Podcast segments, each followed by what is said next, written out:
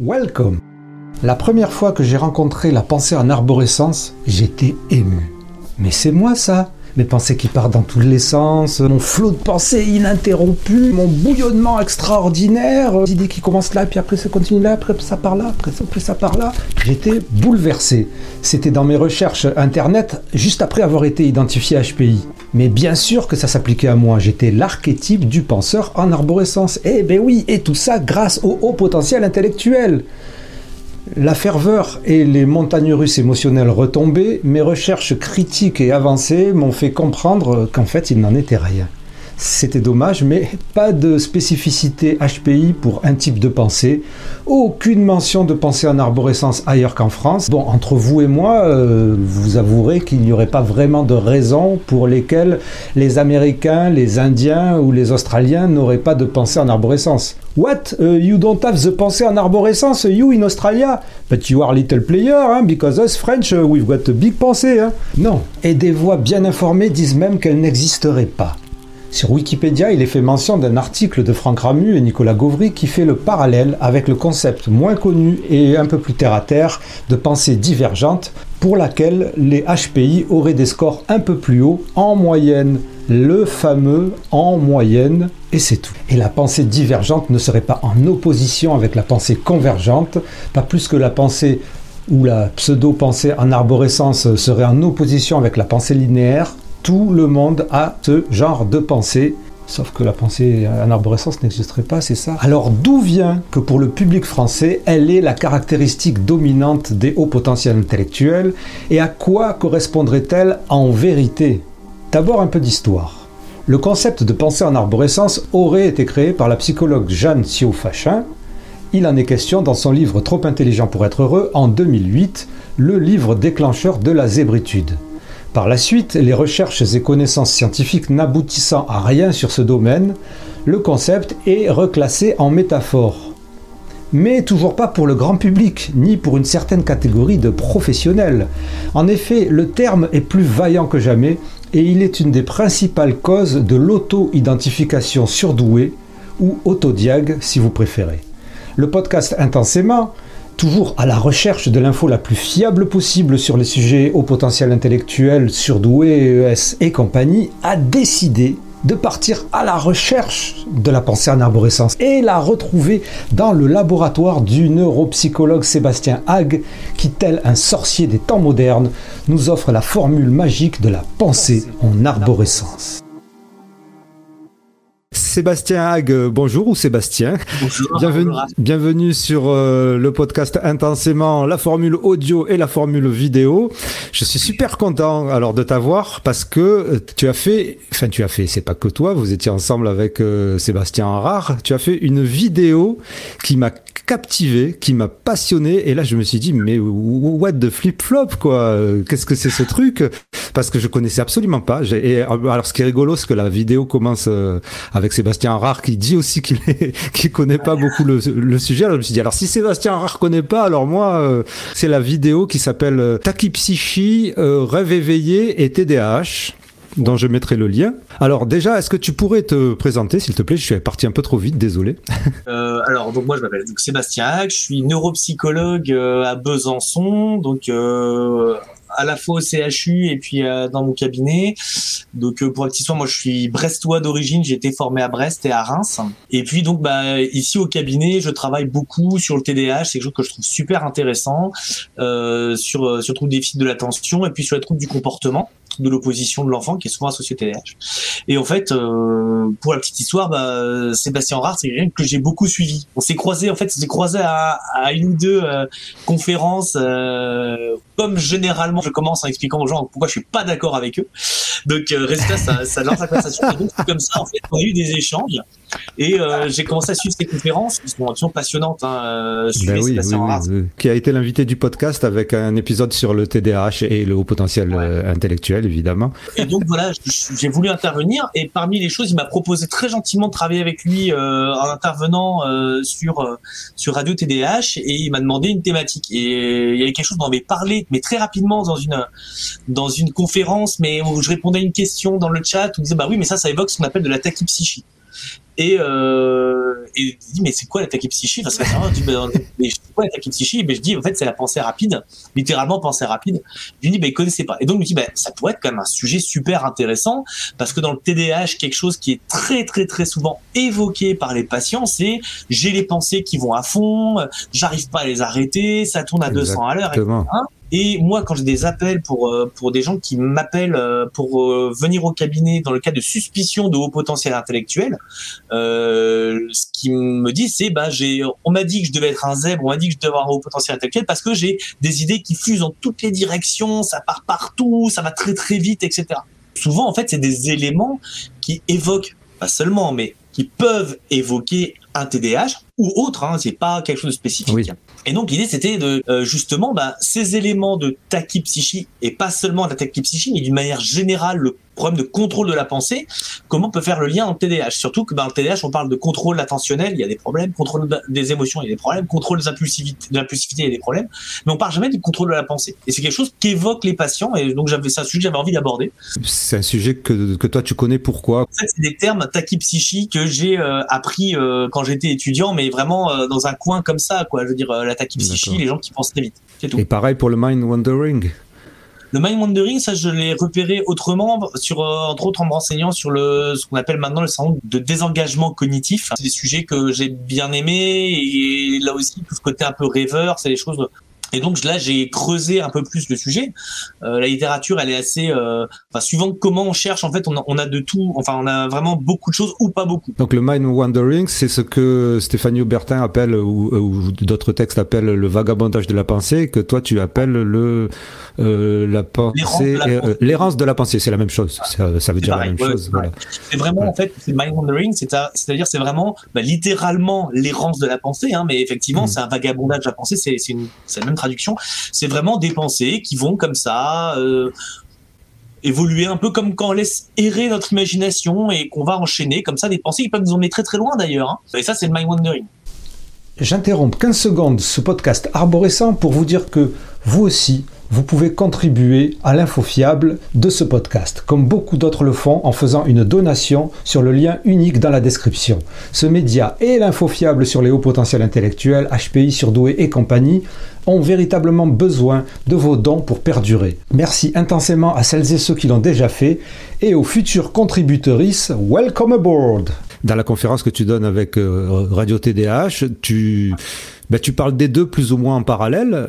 Tu viens de donner deux définitions qui, sont, enfin, les définitions les plus simples, c'est la tachypsychie, donc c'est la pensée rapide.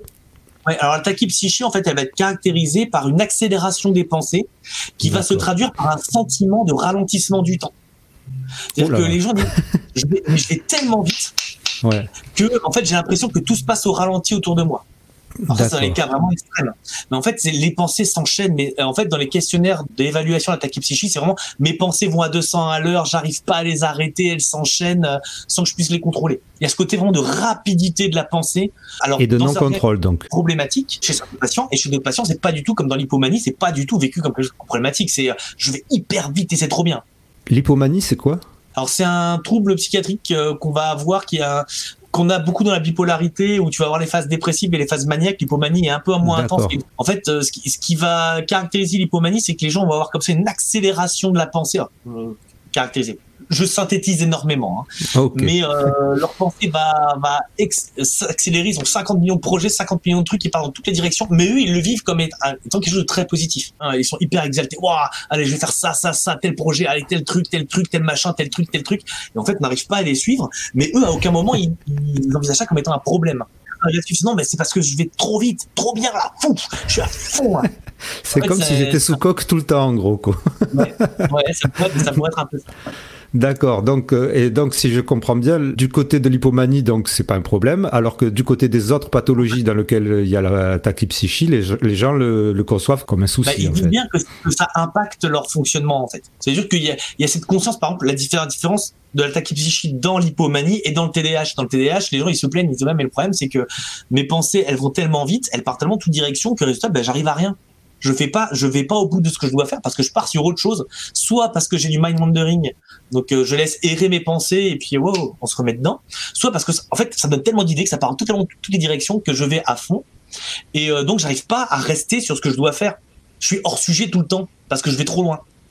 D'accord. Et, euh, et, ça, c'est quelque chose qui est, qui est, un élément de souffrance. Alors que fondamentalement, le mind wandering n'est pas un trouble. On fait tous du mind wandering. On fait tous des moments, on laisse un peu errer nos pensées et puis euh, on regarde les nuages et puis comme ça, on refait un peu le monde de notre tête et voilà, c'est pas problématique tant qu'on arrive à le contrôler et que ce mind wandering, il est pas problématique au quotidien. L'attaque psychique, en tant que tel, c'est pas un trouble non plus. C'est un symptôme. Mais est-ce que tout le monde peut faire de l'attaque psychique comme ça euh? Non, pas, euh, pas de manière volontaire. C'est-à-dire qu'on ne peut pas accélérer nos pensées de manière volontaire. D'accord. Mais il y a des gens qui vont penser de manière extrêmement rapide, soit parce que bah, ils ont un symptôme euh, éventuellement d'hypomanie, de TDAH ou autre. Hein, euh, on a ça dans la dépression, ça forme de dépression aussi. Euh, soit, en fait, c'est des gens, et c'est le cas dans le haut potentiel intellectuel, c'est des gens qui sont très efficaces en termes de pensée, donc ils vont pouvoir zapper des étapes. C'est-à-dire qu'ils vont pouvoir, au lieu de faire A, B, C, D, ils vont faire exactement A, D, parce que le raisonnement va être très efficace ils zappent et en fait ils vont très vite. Mais eux ils ont pas forcément ce, sentiment de que c'est problématique parce qu'en fait le haut potentiel n'est pas un trouble. Effectivement le haut potentiel n'est pas un trouble. Ça c'est ce qu'on essaie de dire euh, à longueur de à longueur de, de page d'émission de mais alors attends je vais essayer juste de synthétiser ce que tu dis focuser effectivement comme tu le fais sur le haut potentiel intellectuel et sur euh, cette fameuse pensée en arborescence ce concept de pensée en arborescence puisque c'est vraiment quand on lit les publications grand public, voire la littérature grand public, et quand on lit la définition de Jeanne Siofachin sur la pensée en arborescence, et c'est ce qui revient le plus souvent dans les témoignages, elle parle donc de bouillonnement cérébral qui tient en premier lieu à la vitesse des connexions établies dans le cerveau des surdoués, dans un laps de temps défini, blablabla, bla, bla, et au bout d'un moment, elle, elle dit seconde caractéristique du cerveau des surdoués, une pensée en arborescence, ça c'est dans ce paragraphe-là, une idée est le point de départ de nombreuses autres idées qui elles-mêmes donnent lieu à d'autres pensées, le processus se décline à l'infini si le surdoué n'y met pas un terme. La pensée du surdoué évolue tel un arbre multiple ramifications. Cette caractéristique est liée à une activation du cerveau droit privilégié c'est le, chez le surdoué. Donc on mélange ça avec le coup du bouillonnement cérébral du dessus et on imagine que ça ressemble un peu à ce dont tu parlais lorsque tu parlais de ta psychie ou pas Oui, ça peut y ressembler. Alors, ça peut ressembler à plein de choses. C'est-à-dire que moi, le, le problème que j'ai avec le concept tel qu'il est expliqué ici de penser en arborescence, c'est que je ne comprends pas ce que c'est. Mmh. C'est-à-dire que quand on veut faire une définition de quelque chose, il faut dire en quoi c'est, enfin ce que c'est, mais aussi ce que c'est pas, quoi. Dans le premier euh, chapitre que je montre là avec la souris, effectivement, il y a aussi ce côté traitement simultané des informations. C'est-à-dire, ça serait un arbre en traitement simultané. Mais, mais ça, oui, mais la, la, le problème, c'est que ça, ça s'appelle la pensée. Moi, je ne sais pas ce que c'est que la pensée en arborescence, parce que ce qu'elle décrit là, c'est la pensée. Oui, sauf le, le, côté simultané. Le côté simultané, il est là. dire quand tu penses à quelque chose, Ta pensée, elle va être en arborescence. Quand tu penses à quelque chose, ça va automatiquement. Alors là, petite petite parenthèse théorique, je renvoie au modèle par exemple d'activation euh, en mémoire sémantique et puis euh, au modèle de euh, des schèmes cognitifs de Norman Echalis par exemple. En fait, l'idée, c'est que chaque idée, chaque concept, chaque nœud dans le réseau des connaissances, euh, connaissances personnelles, euh, va être connecté à d'autres à d'autres pensées. Si je te dis euh, chat, il y a des chances que chien soit pas loin. Chien, il va oui, en oui, même temps peut-être penser à, euh, en même temps que tu as pensé chien, peut-être que tu as pensé aussi souris. Euh, peut-être que souris, tu as pensé rat, mais comme tu as pensé chien, peut-être que tu penses niche. Et puis peut-être que tu penses bah tiens berger allemand tiens et puis berger allemand tu penses à je, je sais pas je pars dans sur bah tiens concours canin concours canin et en fait mais en même temps tu as tous ces éléments là et ton cerveau va après filtrer en fonction de qu'est-ce qui est pertinent dans la situation que tu es en train de vivre. D'accord. Est-ce qu'il vaut mieux oublier chien, euh, concours canin et partir sur non, non, chat, souris, souris, rat, comédie, etc. Cette activation en arborescence, elle se fait dans la pensée, en fait. La pensée, c'est ça.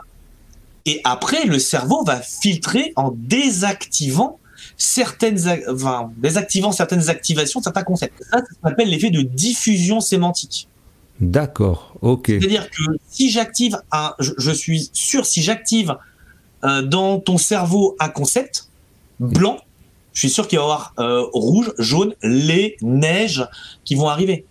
Oui, oui, oui, oui. Mais alors moi, ce que je pensais, ce qui circule dans les réseaux sociaux quand, quand les gens veulent, quand les gens ne sont pas euh, neuropsychologues ou neurologues et veulent contrer ce qui parle de, de pensée en arborescence et pensée simultanée, on a appris avec, avec euh, Stéphanie Aubertin ou avec d'autres personnes, on a appris que une pensée suit une autre pensée et ne peut pas être en même temps. Que nous, on a un effet de simultanéité, mais qu'en réalité, euh, la simultanéité n'existe pas. Oui, je suis d'accord avec elle. C'est-à-dire que, en fait, euh, l'idée, c'est que tu vas activer, euh, en fait, tu vas, j'active un concept, il va activer un concept qui, il va activer un concept qui est relié.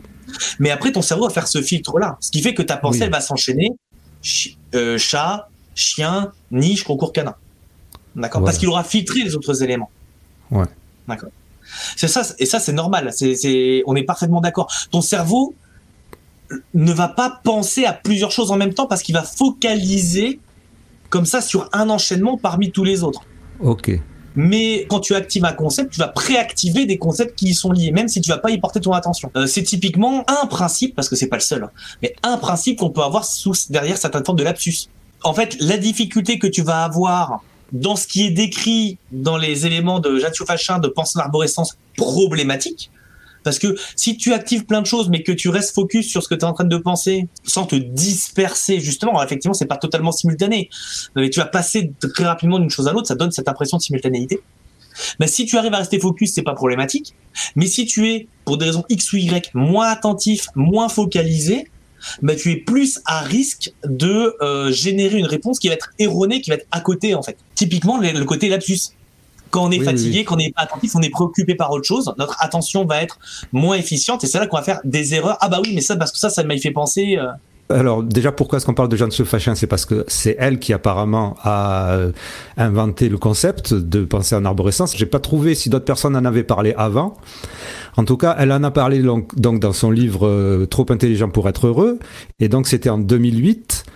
Est-ce qu'en 2008, on savait déjà tout ce qu'on sait maintenant au niveau neuropsychologie, euh, sur le fonctionnement du cerveau et sur le fait que ce, qu'elle décrit dans ce livre-là, toi tu dis que ce qu'elle décrit en fait, c'est tout simplement la pensée. Ouais. La pensée avec une difficulté à contrôler sa pensée. Et avec difficulté à contrôler sa pensée. Le bouillonnement cérébral permanent, envahissant et difficile à canaliser. Donc elle décrit bien un problème de contrôle de la pensée. D'accord. Si on écoute la neuropsychologie ou la neurologie, je ne sais pas sur quel point tu te places, je ne sais même pas la différence. C'est, n'est pas quelque chose qui euh, est typique, qui est caractéristique du haut potentiel intellectuel normalement. Non. Non. En fait, que les gens aient un bouillonnement cérébral permanent, ça, je suis prêt à l'entendre. Ça, je suis prêt à l'entendre. Que tous les hauts potentiels intellectuels aient un bouillonnement cérébral permanent? Non non, non, non. Plus présent dans le haut potentiel intellectuel, ça, je suis prêt à l'entendre. D'accord. Que dans le haut potentiel, spécifiquement dans le haut potentiel, il soit envahissant et difficile à canaliser, non. Non. Parce que dans le haut potentiel, il n'y a pas de trouble du contrôle de la pensée. On peut avoir un trouble du contrôle de la pensée pour plein de raisons différentes. Psychologiques ou neurodéveloppementales ou voilà. Et un haut potentiel intellectuel. Ça, c'est tout à fait possible. Ça, c'est tout à fait possible. D'accord? Mais ce qui va caractériser le haut potentiel intellectuel, c'est pas du tout cette, ce bouillonnement cérébral permanent, parce que les gens avec un haut potentiel intellectuel peuvent aussi être très efficaces pour canaliser leurs pensées. Leur raisonnement peut être extrêmement efficace. Généralement, d'ailleurs, c'est ça qui les caractérise. Ils ont un raisonnement très efficace qui leur permet d'aller plus vite que la plupart des gens, que les gens qui n'ont pas un haut potentiel intellectuel, mais euh, on n'a pas ce côté euh, forcément envahissant et difficile à canaliser. C'est ça l'élément. C'est-à-dire que si, pour Jeanne Fachin, la pensée en arborescence, c'est qu'un concept active d'autres concepts dans le cerveau, ça c'est la pensée. Si bah pour Jeanne Fachin, la pensée en arborescence, c'est les pensées sont difficiles à canaliser, ça c'est un trouble du contrôle de la pensée. D'accord. Que là, on peut pas, on peut pas définir si c'est de la tachypsychie ou si c'est euh, autre chose. Ça peut être plein de choses. Euh, ça peut être, euh, ça peut être énormément de choses. Après que cette caractéristique soit liée à une activation du cerveau droit privilégié chez surdoué, oh, ça, la forme le vendre. Hein. Ça, mais c'était à l'époque, c'était à ah l'époque, je pense, où il n'y avait pas toutes les avancées. donc, qu'est-ce qu'il disait il y a 15 ans? C'est un peu délicat, mais que ce côté, les gens avec un plus haut QI utilise spécifiquement ou davantage l'hémisphère droit, ça, ça me paraît quand même très, très, très fragile comme affirmation. Ça me paraît très fragile.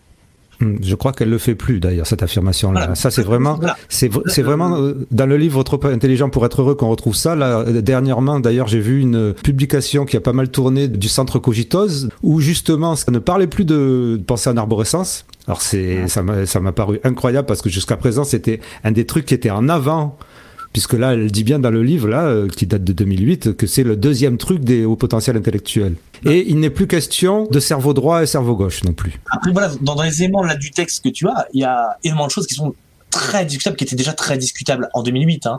La vitesse des connexions établies dans le cerveau des surdoués, alors je comprends pas ce que ça veut dire exactement non plus. Est-ce que ça veut dire que le potentiel d'action, la transmission de l'influx nerveux est plus rapide? Est-ce que ça veut dire que la pensée est plus rapide? C'est pas pareil. Hein. Mais là, moi, ce que je vois quand on parle de connexion, euh, qu'un plus grand nombre d'informations soient analysées et intégrées en comparaison d'une personne non surdouée, bah ça, je peux l'entendre, il hein, n'y a pas de souci. Mais est-ce que ça implique qu'il y a une connexion neurologique dans le neurone qui est plus rapide? Ça, devient. Alors, je sais que il y a des études, alors peut-être qui là, là par contre Stéphanie Aubertin répondrait mieux que moi, euh, qui sont sorties, qui montraient qu'il y avait peut-être une poursuite de l'épaississement du cortex à l'adolescence euh, qui était liée avec le QI, mais ça c'est à ah discuter, je le dis avec beaucoup de prudence. Là, là vraiment, c'est mm. pas une affirmation, mm. mais en fait, ça revient toujours à une grosse critique qu'on peut faire du concept de surdoué tel qu'il est vendu dans le grand public. C'est cet effet cliqué. C'est-à-dire que euh, c'est-à-dire qu'il y a les surdoués et les pas surdoués. et ça, c'est problématique. Et ça, c'est ce qu'on voit aussi dans les publications. C'est-à-dire que dans les ben publications, on a comparé euh, les patients, les gens qui sont surdoués avec un QI à 130 ou plus, 125 avec intervalle de confiance, peut-être 130, etc., et les QI 100. Euh, et en fait, on va te comparer les deux. Ben oui, tu vas trouver des différences. Ben oui, tu vas trouver des différences, évidemment. Mais il faut pas oublier que ça, en fait, c'est un continuum. Mais il y a ben tous les gens qui ont 120 tous les gens qui ont 110, 115, en fait, hmm. ça continue. Mais de, ton expérience clinique, les gens, quand ils viennent te dire, parce que tu en parles dans la conférence avec euh, Sébastien Rare, donc les gens euh, te, contactent ou, contactent un, neuropsychologue et disent, ben voilà, j'ai une pensée en arborescence, je pense être au potentiel. De ton expérience clinique, est-ce que tu as un pourcentage de gens qui arrivent en disant je, pense être au potentiel en ayant une pensée en arborescence et, et ça se vérifie? Il y a un pourcentage de combien?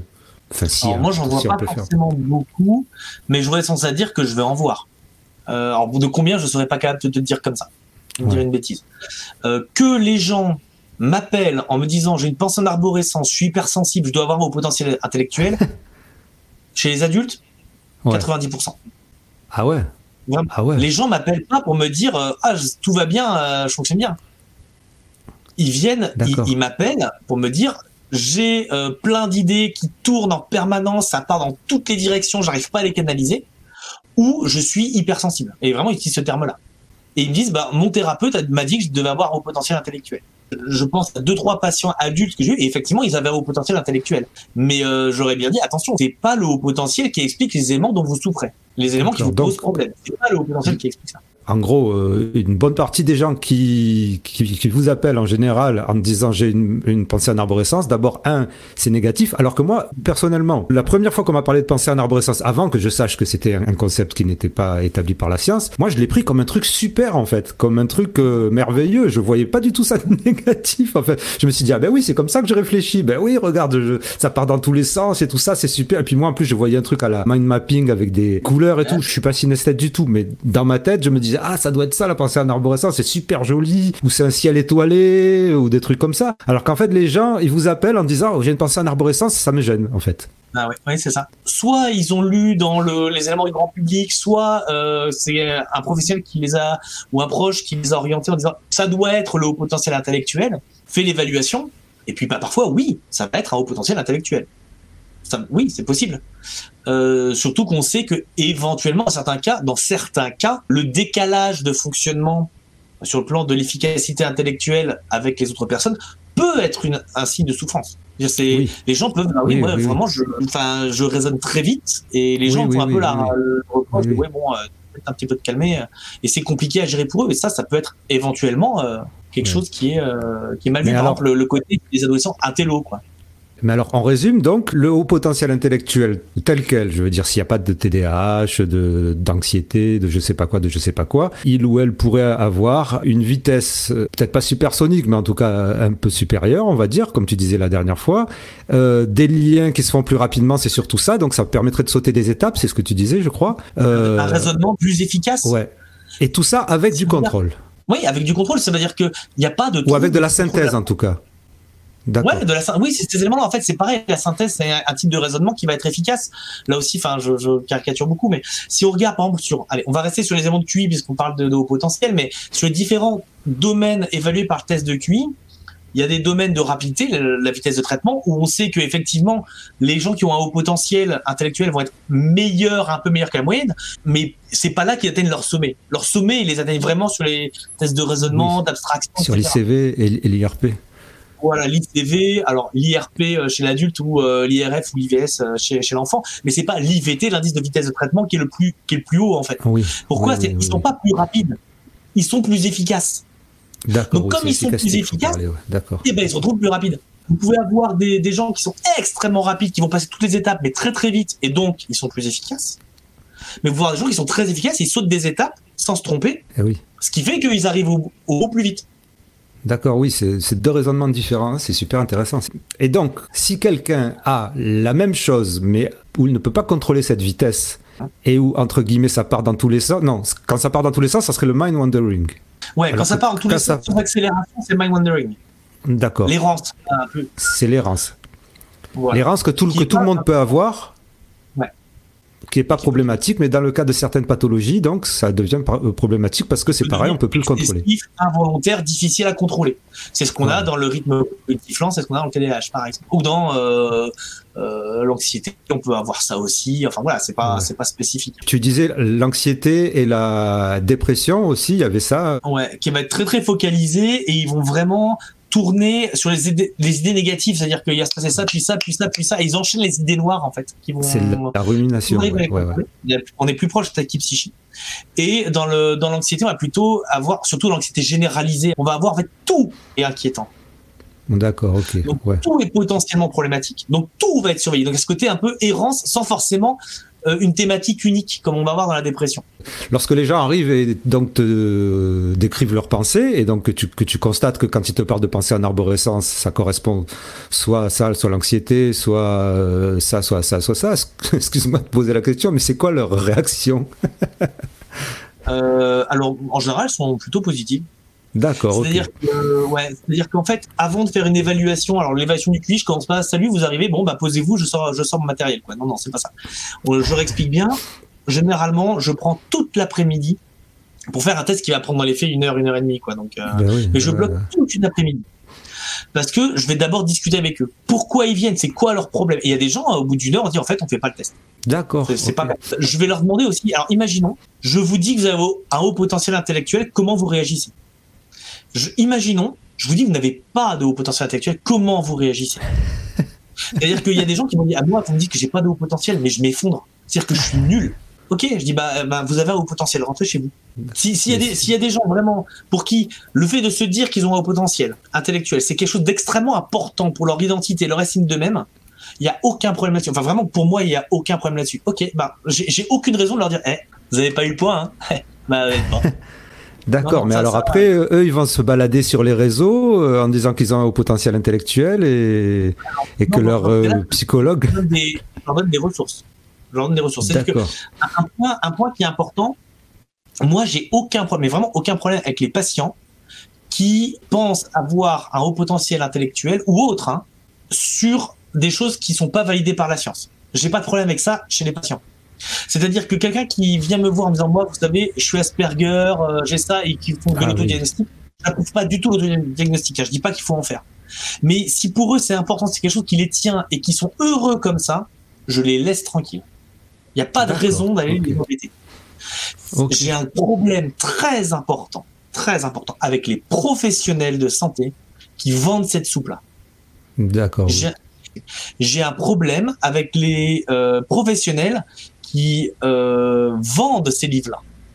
D'accord, oui, oui, oui. Moi, ce que je fais dans ces cas-là, c'est qu'effectivement, bah, par exemple, euh, quand les gens viennent et que euh, on parle du, du haut potentiel intellectuel, je leur dis voilà, vous, vous écoutez, si, si pour vous c'est important d'avoir ça et que vous ça vous stresse de passer parce que si jamais vous vous dites que vous l'êtes pas, en fait, c'est trop violent pour vous. ok, bah il n'y a pas de souci. Bah moi, ce que je vous conseille, tenez, vous pouvez lire tel livre, donc le livre de Nathalie Claubert et Nicolas Gauvrit, par exemple, euh, ou je conseille de suivre Stéphanie Aubertin, par exemple. Voilà, pour justement éviter que c'est des gens qui tombent dans les mains de justement de professionnels pas fiables. Donc donne et je dis ben voilà continuez si vous êtes heureux comme ça. Oui moi je suis heureux. Il y a des gens qui m'ont appelé en me disant j'avais juste besoin de confirmation. Je veux dire euh, pour eux c'est important de confirmer. Je leur dis bah lisez tel livre, prenez les choses comme ça, ok. L'effet Barnum va jouer et les gens ils vont rester heureux. Mon, but à moi c'est pas saquer les gens. Mon but c'est pas saquer les gens. Ma première question c'est est-ce que les gens sont en souffrance? Et s'ils sont en souffrance, de faire en sorte qu'ils puissent aller mieux et leur proposer des choses adaptées. Et donc, s'il y a des gens chez qui il y a, on trouve un haut potentiel ou qui disent qu'il y a un haut potentiel, je leur dis ok, d'accord, mais sachez que c'est pas ça qui explique. Je vous conseille d'aller voir tel professionnel. Je vous conseille d'aller faire telle chose. Quand je soupçonne qu'il y a un TDAH, je dis suivez ce que fait Sébastien Horard. C'est pas mal que tu reviennes sur le sur le TDAH parce que est-ce que ça se confirme aussi pour toi ce que Stéphanie Aubertin m'avait dit que en fait pratiquement plus de la moitié des gens qui viennent en étant au, potentiel intellectuel ou en pensant être au potentiel intellectuel avec tous les symptômes blablabla bla, en fait c'était du TDAH. Ah oui, ah oui mais alors là, par contre totalement. Alors là, par contre, totalement. C'est-à-dire que moi, les gens m'appellent. Moi, je reçois les gamins. Là, j'ai une pile ici de, de dossiers.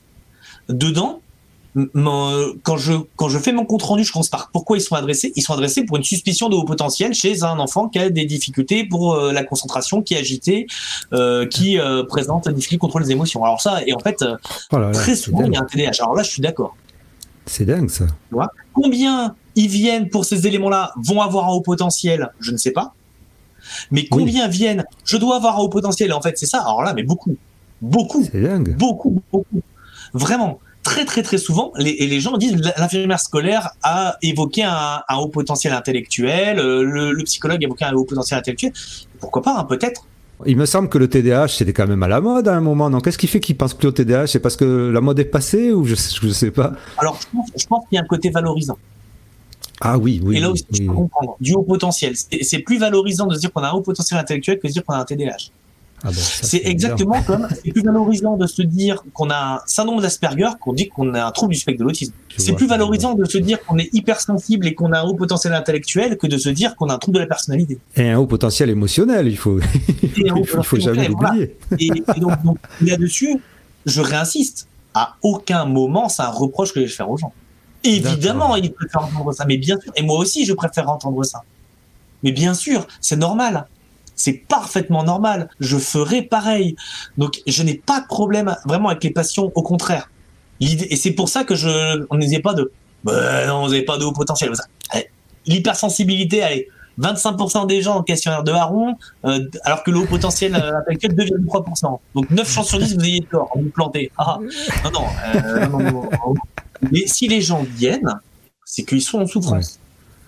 C'est que les gens hmm. sont en souffrance. Et si les gens sont en souffrance, quelle que soit la cause, quelle que soit l'explication qu'eux ils en donnent, elle est respectable. Ça ne veut pas dire qu'elle est juste, mais elle est respectable. Et donc, euh, s'il y a des gens qui vous disent, ben, en fait, moi, je suis heureux en me disant que j'ai un haut potentiel intellectuel, ben alors là, quelle légitimité j'ai moi à leur dire qu'ils ont tort? Oui, oui, je comprends. Et donc, je retombe sur notre sujet principal parce que tu disais dans ta conférence que tous ces éléments de tachypsychie et de mind wandering, on retrouvait ça surtout chez les adultes, puisque les adultes savaient en gros le formuler et le définir en fait, et pouvaient vous en parler. En fait, on le retrouve dans, dans, dans l'auto-évaluation de l'adulte. Voilà, dans l'auto-évaluation. Je cherchais les mots. Parce que les, parents vous disent bien, non mais ça part dans toutes les directions, il va hyper vite, euh, ah, faut le freiner Donc les parents peuvent le dire. Alors, sachant que chez l'enfant, c'est normal que la pensée soit pas très bien contrôlée. Oui, exactement. comme les parents ou les enseignants vont très bien dire non mais euh, il part dans toutes les directions et que et, et ça part euh, à 50 000, il est pas avec nous, il faut le ramener vers nous. Donc il y a ça dans l'hétéro-description. Mais dans l'auto-description, bah, ça demande déjà une capacité d'auto-évaluation euh, qui se fait déjà avec le temps. D'accord, d'accord. Et tu disais, je sais plus si c'est toi qui disais ça ou si c'était Sébastien Rare qui disait ça, que euh, souvent les, enfants jusqu'à un certain âge, jusqu'à l'adolescence, ils sont plutôt euh, euh, agités physiquement. Je ne sais, plus comment on dit ça. l'hyperactivité s'internalise à l'adolescence. Voilà, que l'hyperactivité, s'ils ont un TDAH, s'internalise à l'adolescence. S'ils ont un TDAH, ou je suppose, donc s'ils ont une anxiété ou, alors je sais pas si c'est juste pour le TDAH, pour l'anxiété, j'ai pas assez de données scientifiques en tête là pour te, pour l'affirmer. J'aurais tendance à dire peut-être pas forcément pour l'anxiété. Après, euh, les, en termes de, de difficultés, il y a beaucoup plus de manifestations internalisées chez les filles que chez les garçons. À l'adolescence, pour l'anxiété, je suis pas sûr qu'elle s'internalise tant que ça. Mais là, c'est c'est vraiment là aussi, j'ai pas de données à te pour, étayer. Pourquoi? Parce que tu peux avoir aussi des manifestations externalisées d'anxiété, de dépression euh, chez l'adolescent qui vont être très externalisées, euh, l'agressivité, euh, ah éventuellement les, crises de colère qu'il peut y avoir parce que tu génères, il y a trop de stress qui est généré par autre chose, euh, stress scolaire, ce genre de choses. Et donc, pour revenir à l'arborescence, donc un enfant, enfin c'est rare qu'un enfant te dise à toi, voilà, j'ai une pensée qui va dans tous les sens et mes copains ils me disent que que je qui, comprennent pas ce que je dis. Jamais. Mais moi, j'ai jamais entendu un enfant qui m'a dit ça. Des parents qui m'ont dit ça part dans toutes les directions. Et on, a besoin de. Oui, aussi bien parce que ça va trop vite, on doit le freiner en permanence. Il est hyper impulsif. Euh, ou, mais en fait, euh, oui, il part dans ses pensées et puis on sait plus où il est. Et puis en fait, euh, il n'est pas forcément éteint hein, comme on a presque dans les PNC absence, mais il n'est pas absent. Mais on sent qu'en fait, il est, il est dans son monde et il avance. Et en fait, il faut le ramener. Euh, voilà. Mais ça, c'est des choses que décrivent les parents. D'accord, ok. Est-ce que tu as des parents qui arrivent avec des enfants comme ça et qui pensent que leur enfant a une pensée en arborescence? Ça, j'ai rarement entendu. Alors, voilà, mon expérience à moi dans mon cabinet. Oui, oui, oui, J'ai jamais, ou peut-être une ou deux fois, entendu des parents me dire mon enfant a une pensée en arborescence. D'accord. Ce terme-là, je l'entends très, très, très rarement de la part de parents concernant leur enfant. Je trouve ça rigolo parce que c'est la première fois que je réalise qu'en fait, effectivement, la pensée en arborescence, qui serait, selon tous les gens qui ont lu Trop intelligent pour être heureux, carrément le, deuxième point essentiel, le deuxième caractéristique essentielle du surdoué, et qui revient dans tout un tas de vidéos, de d'articles et tout ça. Hein. C'est presque le premier pour beaucoup de gens. Eh ben, en réalité, dans, mon expérience aussi de ce que je lis, ils vont pas le mettre en avant pour leurs enfants, par contre, ce qui est quand même bizarre.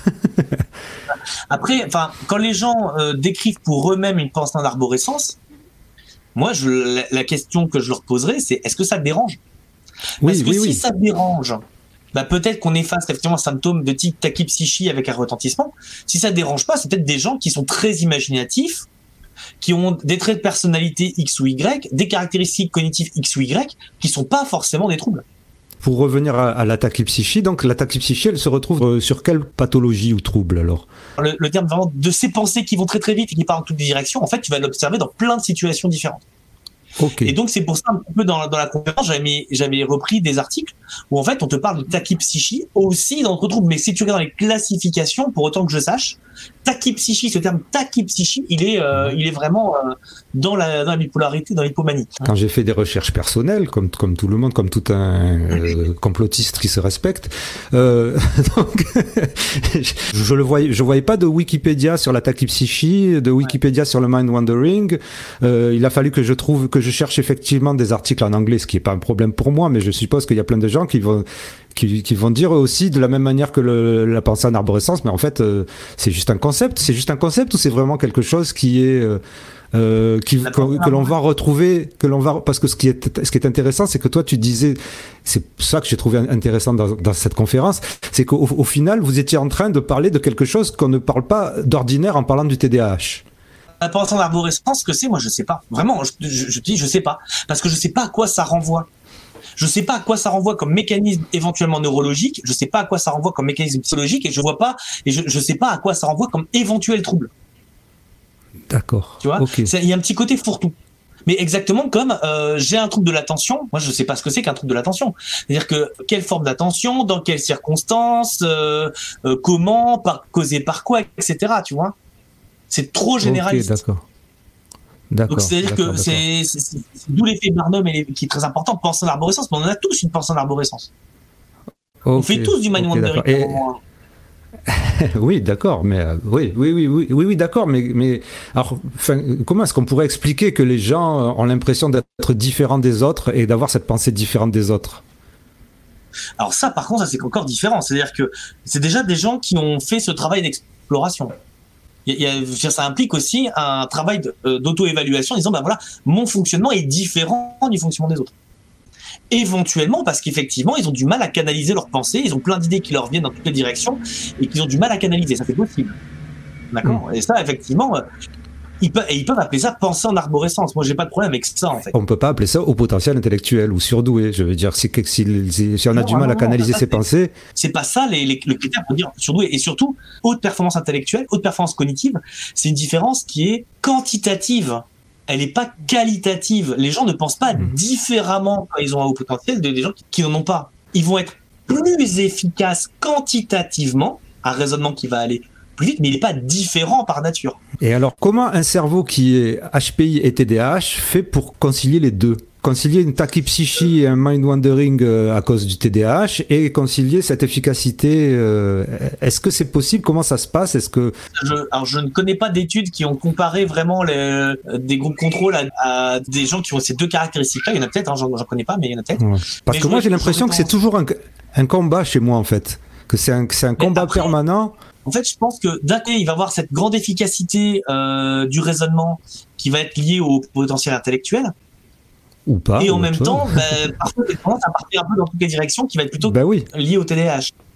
oui. Et donc, ça veut dire que c'est à la fois, ben, je vais vite parce qu'en plus, je suis un- souvent, enfin, si on reprend sur l'exemple de personnalité dans le haut potentiel, c'est c'est pas le l'hypersensibilité ou le névrosisme. Si Stéphanie Aubertin voit ça, elle va, elle va hurler. Mais, euh, mais euh, a qui est plutôt associé au potentiel, c'est plutôt la grande curiosité intellectuelle en fait, Oui, la grande exactement. ouverture à l'expérience. Et euh, L'openness, ouais. Exactement, c'est vraiment euh, ce, ce côté d'ouverture à l'expérience. Et en fait, donc, il y a aussi ce plaisir d'aller chercher de nouvelles informations. D'accord. Et dans le TDAH, il y a aussi ce côté, ce besoin de stimulation qui peut aussi être lié à du plaisir. Du plaisir d'avoir plein de stimulation. Y, il y a un plaisir à avoir cet élément-là. Euh, la, la différence, c'est que le TDAH, euh, dans ces cas-là, va avoir du mal à dire, OK, maintenant on s'arrête, je cadre un peu. Que dans, alors que dans le haut potentiel, avoir ce plaisir, mais qui va être cadré. Je pense un peu à la, métaphore, tu vois, de l'épicurien. Je me prépare des super bons petits plats, je suis un méga pâtissier. D'accord? Et puis dans le haut potentiel, je vais être un méga pâtissier, mais juste manger ce qu'il faut. Dans le TDAH, avec au je vais être un méga bon pâtissier, mais je vais avoir tendance à piocher un peu trop. tu vois, c'est- un petit peu ça. Si je devais faire une comparaison euh, qui vaut ce qu'elle vaut, mais, mais dans, dans les deux cas, j'adore cette odeur de pâte qui est en train de cuire, de gâteau qui se, fait avec toutes ses couleurs et, et- et fondamentalement. C'est pour ça que très souvent, il y a, je pense qu'il y a beaucoup de gens qui viennent avec un TDAH, mais en question du haut potentiel. Parce que Oui, ce oui. côté besoin de stimulation, c'est quelque chose qu'on va retrouver dans le, dans le TDAH aussi, parce Oui. que on sait que le, les troubles attentionnels dans le TDAH, c'est ce qu'on appelle l'effet de verrou dopaminergique, vont très nettement diminuer, pour pas dire disparaître, quand il y a une situation dans laquelle on prend du plaisir. Ah ben oui, oui, oui. Dans le TDAH, le TDAH, c'est pas un trouble de l'attention, comme tu disais, le terme il est pas bon. C'est pas un problème d'attention dans le TDAH. C'est un problème de régulation de la de l'attention dans les situations où il n'y a pas de plaisir. Mm. Ouais, ouais, Et on va revenir Ouais, sur ouais. l'élément continuum dont on parlait. On a tous cet effet-là. C'est-à-dire TDAH, pas TDAH, quand on fait quelque chose qui ne nous plaît pas, qui nous saoule, nous aussi on est euh, agité, on bouge, et puis en fait on est en train de faire du mind wandering, euh, et puis on pense à autre chose, et on se dit oh, oh, oh, je me reconcentre. Si cet effet de je me disperse quand je fais quelque chose qui me plaît pas n'est pas problématique, il peut être très intense, hein, mais n'est pas problématique, parce que je suis dans des circonstances où on s'en fout que je sois concentré, ben, j'ai pas de TDAH Ben oui, oui, oui. si ces caractéristiques-là font, soit sont suffisamment intenses, soit dans des circonstances qui me nécessitent d'être hyper focus, ben font que euh, ben je suis pas, euh, je vais avoir un retentissement. Dans ce cas-là, j'ai un TDAH. D'accord. Mais Ok. limite, on pourrait, on pourrait prendre aussi ce côté continuum en fait. Oui, oui, oui, oui, oui, oui, oui. oui, oui. De toute façon, c'est tout. C'est tout des continuums. Il n'y a, pas, a pas tout d'un coup. Euh, a pas. Dans certains cas, c'est vrai. Euh, de certaines pathologies très particulières. Dans, voilà, dans, certains cas, c'est vrai. Mais euh, c'est vraiment, je reviens, le, côté neurotypique, c'est quelqu'un dont les particularités dérangent personne. Sébastien Horard a une autre formulation que j'aime bien aussi. Un neurotypique, c'est quelqu'un qu'on n'a pas assez évalué. Si on l'évaluait plus, on finirait par trouver. Oui, oui, oui. Ça, auquel il faut faire attention. Moi, c'est quelque chose dont je discute beaucoup avec mes étudiants, c'est quoi faire comme évaluation et où tu t'arrêtes. À quel moment tu t'arrêtes en disant, Je suis sûr que si je creuse encore, je peux trouver. Ouais, si tu creuses, tu trouves. Il y, a, une étude qui est sortie, je crois que c'était en 2005 ou 2007, qui montrait que chez un, un sujet qui a pas de trouble, qui va bien sur le cognitif, tu lui fais un, bilan psychométrique de deux heures, 47% de chance de trouver un test pathologique. Une chance sur deux. Oui, oui, oui, oui, Ben ouais. Bien, je crois que le Gréco, qui avait sorti que tu peux, tu peux trouver, as 12% de chance d'en trouver deux. 12% de chance. C'est pas rien, hein. Chez quelqu'un qui va bien. C'est pas rien du tout. Donc, la question, c'est toujours, c'est toujours ça, c'est qu'est-ce que tu regardes? Pourquoi? Comment? Jusqu'où? Et après, qu'est-ce que tu en fais? Ouais, ouais, ouais, très bien. Et donc, c'est pour ça que penser en arborescence, moi, fondamentalement, j'ai pas de problème avec le terme penser en arborescence. Pourquoi pas même avec le concept Le concept décrit par okay. fondamentalement, j'ai pas de problème avec ça. La question, c'est oui, mais on en fait quoi après? Est-ce que c'est. D'accord, c'est. Allez, je suis même prêt à aller. Je vais vraiment loin. Je suis prêt à entendre. Ok, c'est sensible. Ça, c'est quelque chose qu'on retrouve dans le haut potentiel intellectuel. Admettons, la chauve-souris euh, imite la voix du copain. Pas de problème. Euh, euh, est-ce que c'est spécifique? Parce que moi, des caractéristiques de tous les hauts potentiels, j'en trouve plein. Hein. Ah bah deux yeux, deux bras, deux jambes. Hein. deux yeux, deux bras, deux jambes. Je suis désolé. Mais est-ce que tous les gens qui ont deux yeux, deux bras, deux jambes sont au potentiel intellectuel Oui, oui, oui. C'est ça le problème que j'ai avec ce concept-là. Il est hyper fourre-tout. À combien de gens il correspond? Hmm. Est-ce qu'on peut pas l'observer dans d'autres situations? Ah oui, mais les gens ne savent pas. Hein. Oui, mais justement, je pense que les gens s'autocensurent et l'observent pas dans d'autres situations. Le, la en fait, ça, c'est l'effet Barnum et l'effet Forer, qui sont les, deux ont été découverts par Forer. Hein. Hmm. Euh, j'ai vu dans tes podcasts, tu parlais de l'effet Barnum, hein. donc euh, le fait d'avoir tendance à se reconnaître dans une description généraliste. Donc effectivement, la description est très sensible, elle me correspond bien. Et l'effet Forer, c'est l'effet complémentaire qui va être cette description, elle ne peut s'appliquer qu'à moi. Hmm. Elle est spécifique à moi. Donc c'est ces deux-là ensemble qui font. Et, euh, et c'est euh, ce que tu dis d'ailleurs dans un de tes podcasts, euh, parce que je ne les ai pas tous vus, mais j'en ai vu certains. Merci. Euh, qui, qui disait, bah, si cette description, elle correspond aussi bien à vous. Ah oui, oui, c'est vrai. Comment ça se fait que on vend des dizaines, voire des centaines de milliers de cet ouvrage et que tout le monde dit oh je me suis tellement bien reconnu. ben oui oui oui oui ben oui oui. Voilà. si ça correspond à tout le monde, c'est que ça correspond à personne. Comme dans les Indestructibles, le dessin animé. tu vois tout le monde, au bout d'un moment, tout le monde sera super, donc plus ben personne ne le sera. ouais ouais ouais ouais ouais. Ben c'est pareil en fait. Ouais, Fichtre, ben, euh, on a, on a, on a, on n'est pas sorti de l'auberge si, si, si, on doit tous accepter euh, la pensée en arborescence, parce que là. Euh, c'est pour ça, ce concept, il correspond à rien parce qu'il correspond à tout. mais, si mais donc on peut pas dire, on peut pas dire la phrase la pensée en arborescence n'existe pas. Bah non, la pensée existe. Oui. D'accord. Ah, c'est rigolo bah, le fait que quand tu penses à quelque chose, ça t'envoie à penser à d'autres choses mm. et qu'après tu vas filtrer. Et effectivement, là-dessus, on revient sur ce que disait euh, très justement Stéphanie Aubertin. Bah, tu penses, une pensée en entraîne une autre. Oui, mais une pensée entraîne d'autres. Mais, mais c'est tes capacités de focalisation attentionnelle ou d'inhibition ou de contrôle, etc. qui vont faire que tu vas rester sur une seule piste. Ouais, ouais, ouais, ouais, je vois. Euh, on n'a pas parlé du tout des mécanismes. Est-ce que tu te sens d'en parler des, des, mécanismes biologiques de tout ça ou pas? Parce que c'est vrai que euh, le mode réseau par défaut, là, c'est un, un, un, truc dont tu parlais qui m'a super intéressé, super fasciné. et, et, quel serait le rapport avec tout ça donc? En fait, alors le, réseau mode par défaut il est surtout associé au mind wandering, moins à l'attaque psychique. D'accord. C'est que dans son article sur la pensée en arborescence, Stéphanie Aubertin parle du mind wandering. Elle parle pas de la tachypsychie. Alors que là, j'ai plutôt l'impression que ce serait plutôt de la tachypsychie, la pensée en arborescence, ou mélangée avec le mind wandering. je sais mélangé, mélangé. C'est-à-dire que le, mind wandering, il n'y a pas ce côté d'accélération. Ça va trop vite.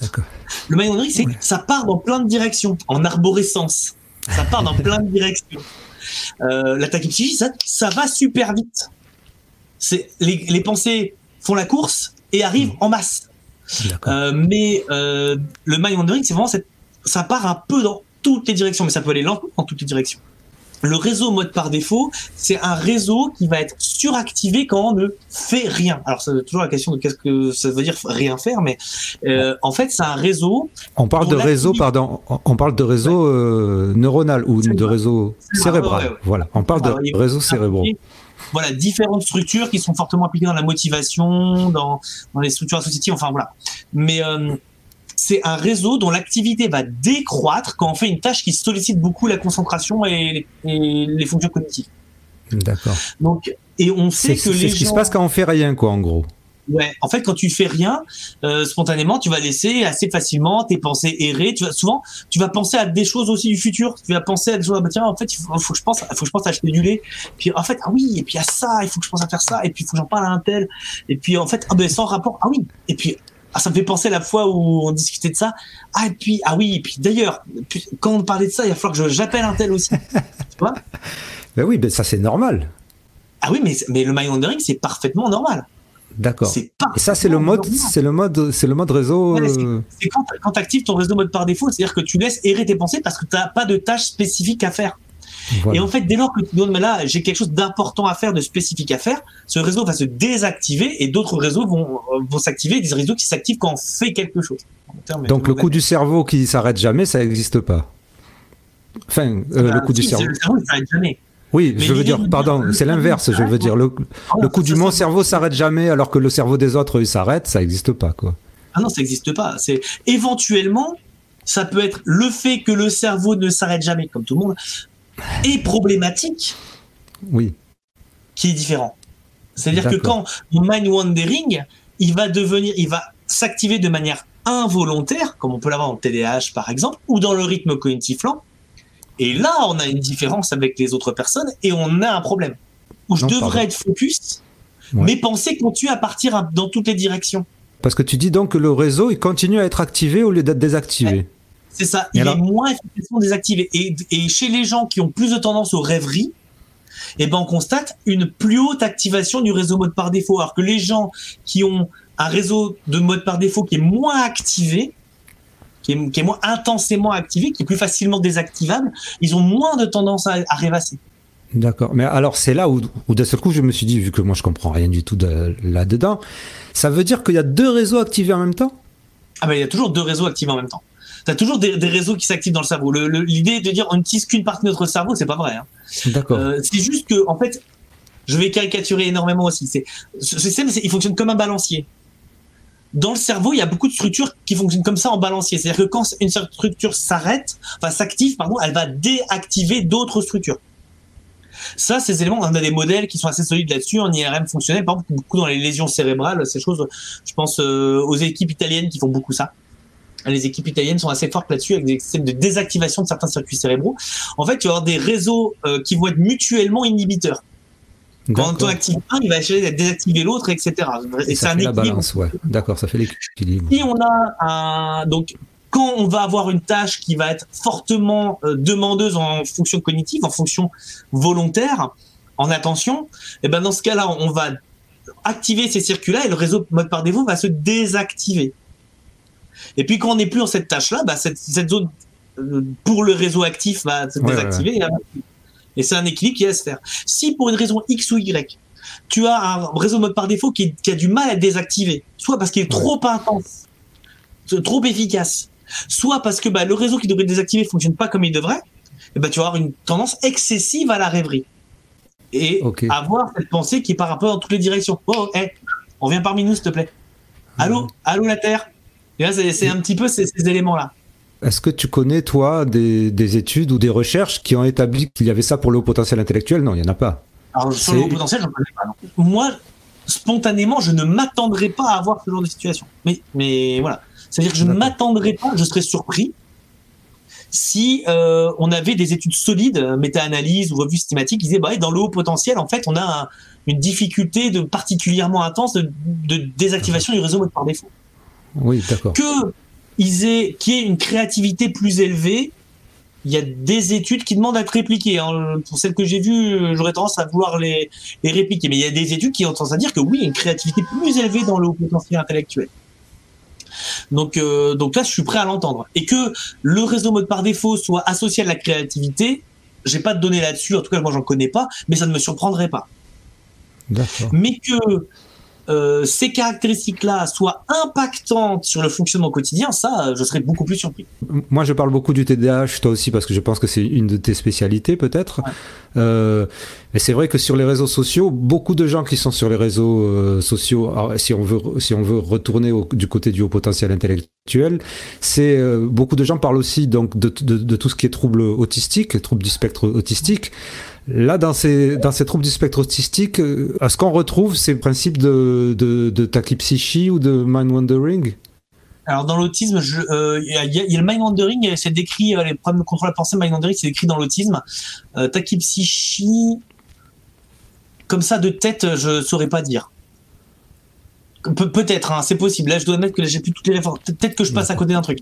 Donc, parce que euh, quand on disait tout à l'heure euh, une pensée en arborescence, enfin, ça peut très, très, facilement être l'hypomanie, TDAH, euh, anxiété, dépression. Non, peut-être pas dépression pour le, pour le mind wandering, mais est-ce que ça peut être aussi un TSA, par exemple? Comme ça, moi, je vois aucune, enfin, aucune impossibilité. D'accord, ok, ok. Le mind wandering, il y en a. Il y a, enfin, il y a, il y a, des études sur le TSA, euh, sur la tachypsychie, sur les pensées euh, rapides comme ça, euh, de tête. Ah, c'est bien, ça me surprendrait pas.